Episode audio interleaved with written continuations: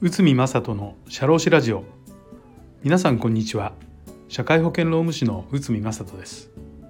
この番組では私社労士の内海が日常の業務や日常のマネジメントで感じたことをお話しいたします。今回は私が昨年出しました新刊令和版上司のやってはいけない。ダメな上司にならないための112項目。こちかこちらからですね。えっ、ー、と上司のやってはいけない。熱血上司を演じてしまう。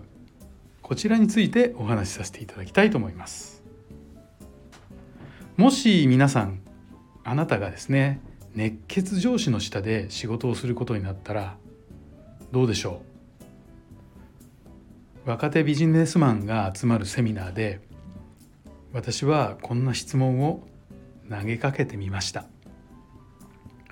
そうすると最初は「うざい」「疲れるだけ」そんな上司今時いるんですか？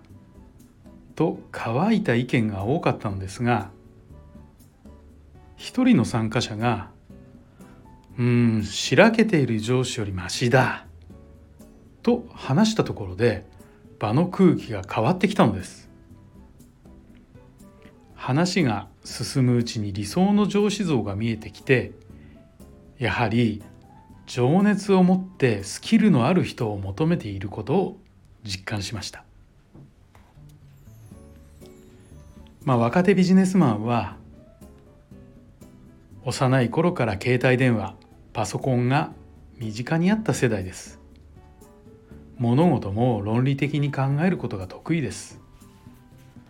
だから熱血とはいえ昔ながらの体育会系の指示命令では動いてくれません。もっと言うと体が動いているのかもしれませんが心は上の空ということになってしまうのです。そんな部下を育てるためには次の3つのポイントが重要となります。まず一つは内容を論理的に伝える。例えばこの業務の目的が何なのか。この業務を遂行すればどうなるのか。担当する業務がどのプロセスを司っているのか。こういったことを伝えるのです。そして効率的にこなすことも伝えましょう。2番目に部下の目線を配慮すること。教わる側を配慮して過度の負担にならないようにします。例えば新入社員には基本的なことをシンプルに伝えることです。多くのことをいっぺんに伝えようとしても本人の身にはなりません。そして3つ目。上司のあなたが熱意を持って伝えることです。部下の心を動かすのは優れたスキルやテクニックではありません。上司の愛情ある熱のこもった指導が重要です。その気持ちは部下にも必ず伝わります。これらのポイントを踏まえて部下指導にあたりましょう。